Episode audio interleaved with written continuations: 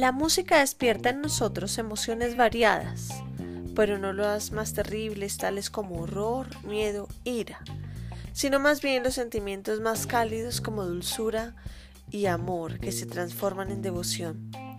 Posiblemente esos sentimientos confusos y poderosos hagan surgir el sentimiento de lo sublime. Charles Darwin, autor de El origen de las especies.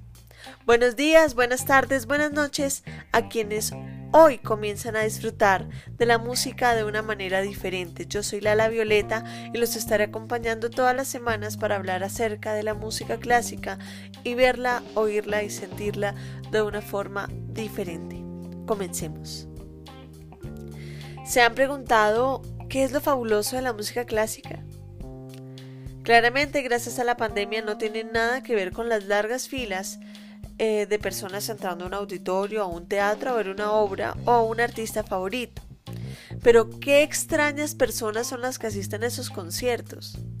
Las personas adineradas, muy inteligentes o gente con mucho tiempo libre que no tiene nada que hacer. Lo primero es despedazar el mito de que la música clásica es solo para personas de altos recursos y gente muy culta o con un alto nivel intelectual. No se requieren estudios universitarios ni tener altos ingresos mensualmente y vivir en determinado lugar exclusivo de la ciudad para tener gusto por el género musical.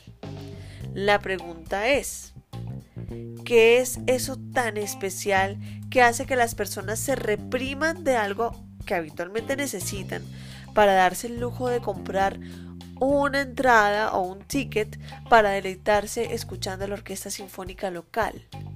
¿Qué es eso tan especial que hace que el corazón de un mecenas arda para apoyar monetariamente a los artistas y sus obras?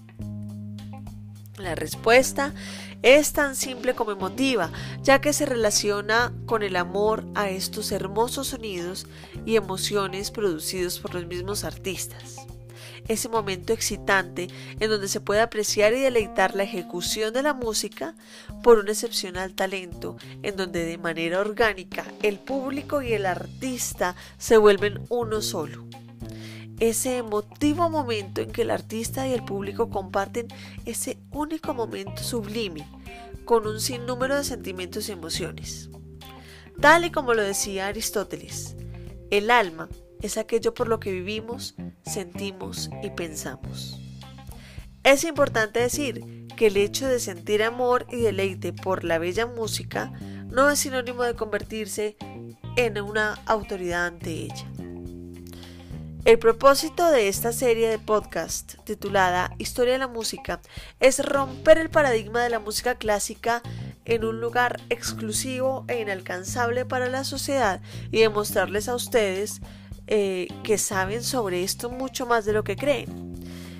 Que tanto ustedes como yo tenemos un constante contacto con la música clásica, ya sea en una serie o una novela o simplemente un ringtone en el celular. Sí. Todos somos rosados diariamente por esta bella música. Todos conocemos algo y sí, les demostraré que a todos nos gusta. Es claro que la música clásica es reflejo de la inteligencia humana a través de los tiempos. Reflejo de esto fue el disco fonográfico enviado al espacio, en el cual fue grabado el primer movimiento del brandenburgués número uno de Juan Sebastián Bach. Este tesoro de la humanidad fue enviado al espacio exterior en el disco de oro de las Voyager, titulado en inglés como The Sound of Earth, en español como Sonidos de la Tierra. Es un disco de gramófono que acompaña a las sondas espaciales Voyager, lanzadas en 1977 y que tardarán más o menos 40.000 años en alcanzar las proximidades de la estrella más cercana a nuestro sistema solar. La música clásica imprime hermosas imágenes que reflejan las emociones, el carácter y el estilo de vida de los compositores, lo cual nos permite tener una concepción de los genios que ayudaron a plasmar y a perpetuar nuestra cultura. Annie Gray, en su libro Breve Guía de la Música Clásica, nos dice que los términos concierto, sinfonía, ópera, etc., nos llevan a apreciar cómo fueron creadas estas obras maestras y por qué perduran todavía. Y lo que es más importante, si escuchamos grabaciones, asistimos a los conciertos y nos familiarizamos con la música, llevamos a cabo una experiencia personal que nos enriquece constantemente.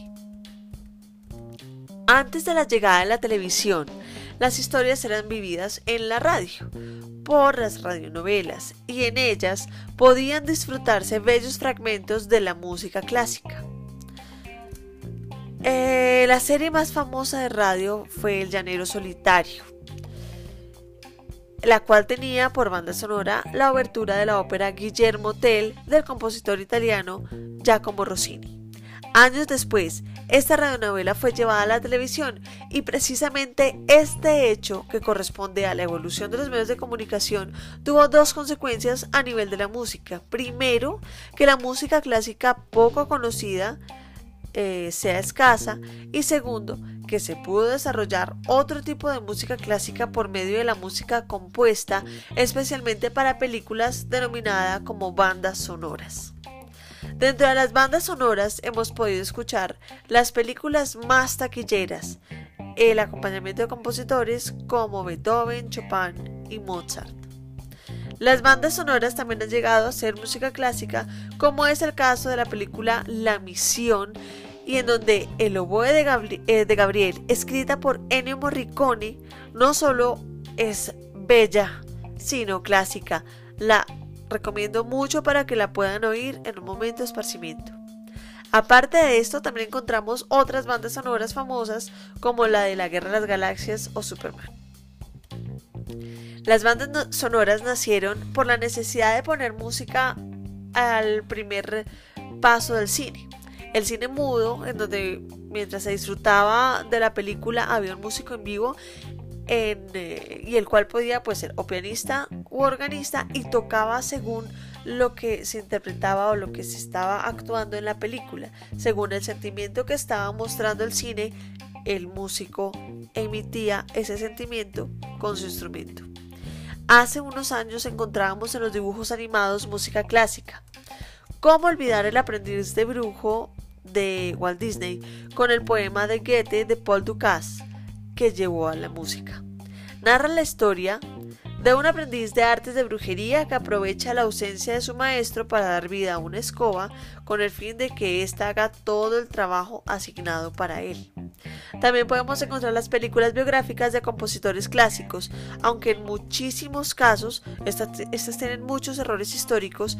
En la generalidad la película como obra es muy valiosa y por supuesto da a conocer toda la literatura del, del compositor que se está trabajando dentro de la película.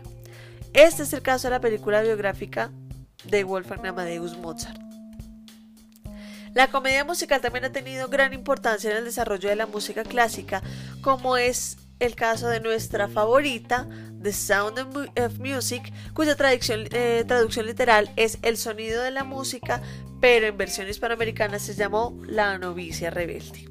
El compositor británico Andrew Lloyd Webber hizo historia por más de una década con teatro musical como Jesucristo Superstar, Evita y Cats y Fantasma de la Ópera.